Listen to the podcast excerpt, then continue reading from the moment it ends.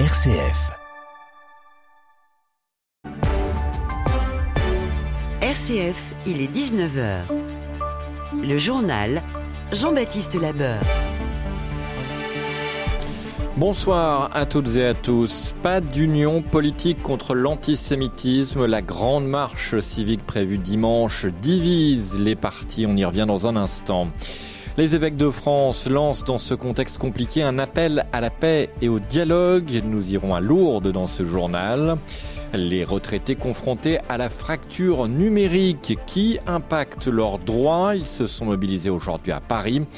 Et puis l'Union européenne promet à l'Ukraine d'ouvrir les négociations sur une future adhésion.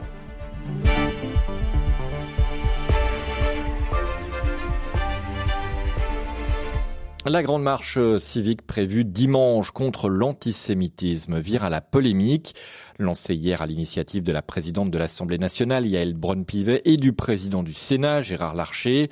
Ce défilé doit rejoindre les deux chambres dimanche, mais il se heurte à un boycott d'une partie de la gauche. La mobilisation se voulait consensuelle face à la recrudescence des actes antisémites, mais elle divise profondément la classe politique. Grégoire Gindre.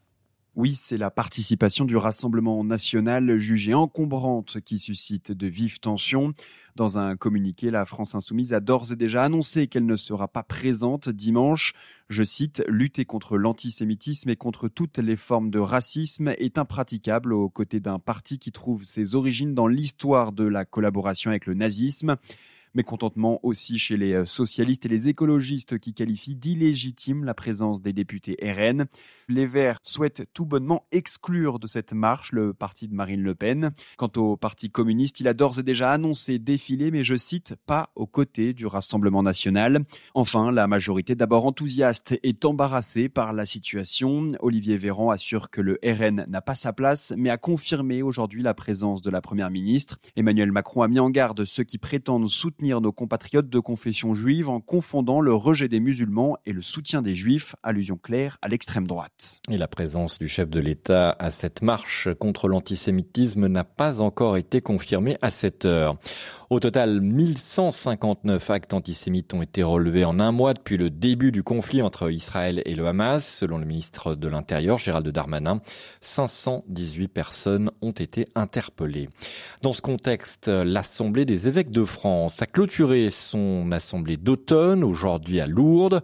Une rencontre bouleversée par la guerre au Proche-Orient. Le président de l'Assemblée des évêques de France, Monseigneur Éric de Moulin-Beaufort, a lancé plusieurs appels à la paix et au dialogue. Étienne Pépin.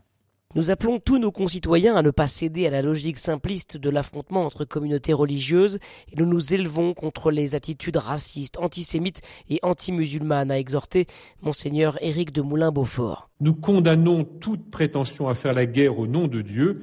La destinée de l'humanité doit conduire à la fraternité de tous en Dieu. Le chemin en passe par le respect du droit international et par la négociation. Monseigneur Éric de Moulin-Beaufort qui a exprimé sa souffrance pour les juifs menacés par une inquiétante vague d'antisémitisme et pour les Palestiniens dont certains sont chrétiens.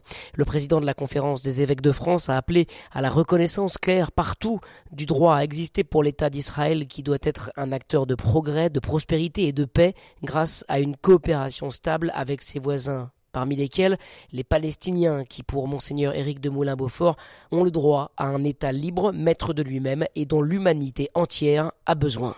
Et au Proche-Orient, l'armée israélienne est entrée dans la ville de Gaza aujourd'hui pour poursuivre ses opérations militaires contre le Hamas. Le mouvement islamiste annonce, lui, un bilan de plus de 10 560 morts depuis le début de la guerre. Les pays du G7 réunis à Tokyo demandent l'ouverture de couloirs humanitaires pour venir en aide à la population civile. Demain se tiendra à Paris une grande conférence humanitaire qui réunira des États et des ONG. 19h et 4 minutes sur RCF, Nicolas Sarkozy de retour devant les juges aujourd'hui. Le procès en appel de l'affaire Big Malion s'est ouvert. L'ancien président et 12 autres prévenus comparaissent pour le financement présumé illégal de la campagne présidentielle de 2012. En septembre 2021, Nicolas Sarkozy avait été condamné en première instance à un an de prison ferme.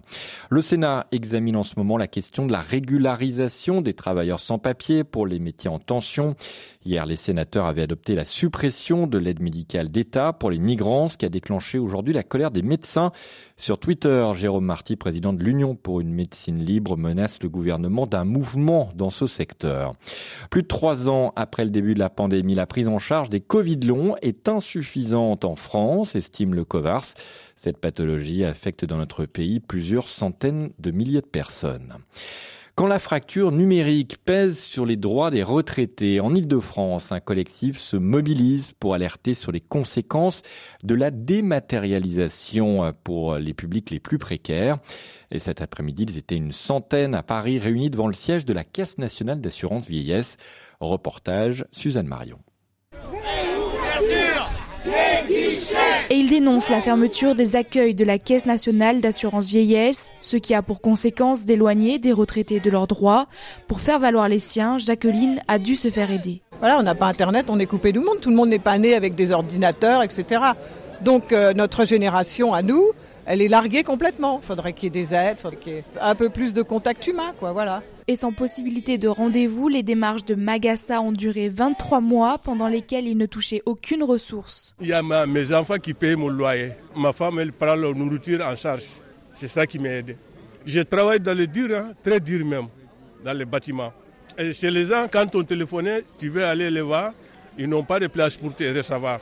Et quand le service public ne reçoit plus au guichet, ce sont les associations qui se retrouvent débordées. Maya Lecoin est directrice du Café Social. Donc elles viennent chez nous euh, par centaines pour euh, remplir leur dossier retraite. Aujourd'hui, on est absolument euh, débordés par le flux et il faut que les administrations réaccueillent le public et fassent leur travail d'information et d'accompagnement. Le collectif a pu remettre une pétition signée par 10 000 personnes avec l'espoir de voir ouvrir les guichets.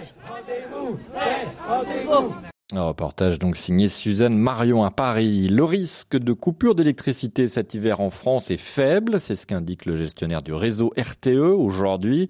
La situation est beaucoup plus favorable que l'an dernier, mais cela ne signifie pas le retour à une électricité abondante et peu chère.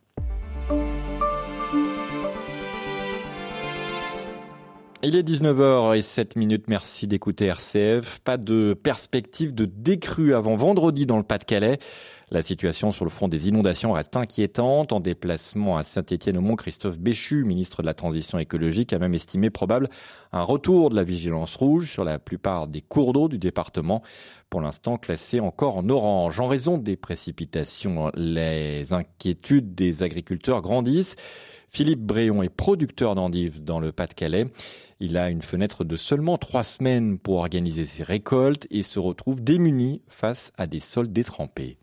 Cette période de récolte, elle a lieu souvent du 15 octobre au 30 novembre, dans la plus grande partie du cas, et là, on devrait être en plein dedans. Mais malheureusement, avec le temps qu'on a euh, depuis trois semaines, on n'arrive pas du tout à rentrer dans les champs, ou on n'y arrive que très peu. Là, ce matin, j'ai fait du forcing, moi, dans une parcelle. La parcelle est démontée, on a réussi à retirer six remorques de racines pour dire de pouvoir continuer à planter euh, la semaine prochaine et ne pas casser mes contrats de travail que j'ai avec mes salariés.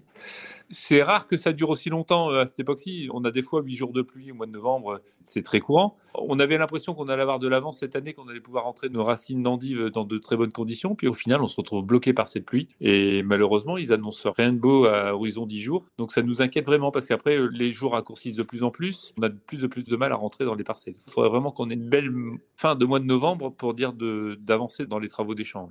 Le mois d'octobre a été euh, le plus chaud jamais mesuré selon euh, le rapport Copernicus avec une moyenne sur le globe de 15,4 degrés. C'est le cinquième record mensuel consécutif. Face à ces données alarmantes sur le climat, s'est ouvert aujourd'hui le premier sommet international pour les pôles et les glaciers, le One Planet Polar Summit organisé par la France avec l'ambition de fixer une feuille de route pour venir au secours des pôles et des glaciers. Gaël Durand est directeur de recherche au CNRS affilié à l'Institut de géosciences de l'environnement à Grenoble. Il nous explique pourquoi il est urgent d'agir. Il y a urgence, euh, par exemple, parce que euh, on sait que euh, les calottes polaires, ce qu'on appelle des points de bascule, c'est-à-dire que passer un certain forçage climatique qui est estimé autour de plus 1,5, plus 2 degrés par rapport à la période pré-industrielle, leur fonte s'emballe et s'auto-entretient de manière assez inexorable. Alors c'est pas quelque chose qui est immédiat, c'est quelque chose qui prend plusieurs siècles. On sait qu'on va vers des augmentations du niveau de la mer. Hein. Le niveau de la mer aujourd'hui augmente, c'est une certitude. Il va continuer à augmenter, c'est une certitude. Et une autre certitude, c'est qu'on sait qu'il va monter de 2 mètres, au moins de 2 mètres. La question, c'est pas s'il va monter de 2 mètres, c'est quand est-ce qu'il va monter de 2 mètres. Est-ce que c'est euh, dans un siècle, si on continue sur la trajectoire euh, appelée RCP 8.5, donc le scénario le plus émetteur de gaz à effet de serre, ou euh, si ça va prendre deux millénaires si on suit les accords de Paris? Bruxelles donne son feu vert à l'ouverture de négociations d'adhésion avec l'Ukraine et la Moldavie. La présidente de la Commission européenne évoque une décision historique. Le président ukrainien Volodymyr Zelensky a lui salué une bonne décision, mais le chemin est encore long pour une adhésion complète de l'Ukraine. Baptiste Madinier. En juin dernier, l'Union européenne avait accordé à l'Ukraine le statut de candidat, geste hautement symbolique quelques mois après le début de l'invasion russe.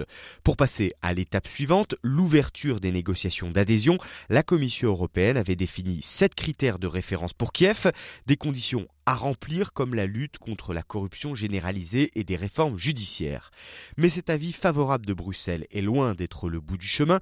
Si les 27 valident ce choix en décembre prochain, les États membres, l'Ukraine rejoindra alors une liste d'autres pays européens entrés dans les négociations avec l'UE. Certains, comme la Turquie, patientent depuis des longues années. L'élargissement vers l'Est est néanmoins considéré par plusieurs États membres comme un élément de la sécurité de l'Europe face à la Russie. Bruxelles va d'ailleurs ouvrir des négociations d'adhésion avec la Moldavie également. La Géorgie obtient, elle, le statut de pays candidat à l'adhésion, ce qui lui avait été refusé l'an dernier. L'Ukraine qui accuse ce soir la Russie d'avoir frappé un bateau civil qui entrait dans l'un des ports de la région d'Odessa, dans le sud du pays, tuant le capitaine et blessant quatre autres marins. En Syrie, 34 membres des forces pro-régime ont été tués aujourd'hui lors d'une série d'attaques simultanées menées par le groupe État islamiste dans l'est du pays. On termine avec les sports. Après d'un mois après l'élimination de l'équipe de France en quart de finale face à l'Afrique du Sud dans le mondial de rugby, eh bien, Fabien Galtier s'est exprimé pour la première fois. Il explique euh, s'il avoir attendu autant pour parler, c'est qu'il fallait passer, selon lui, le temps du deuil.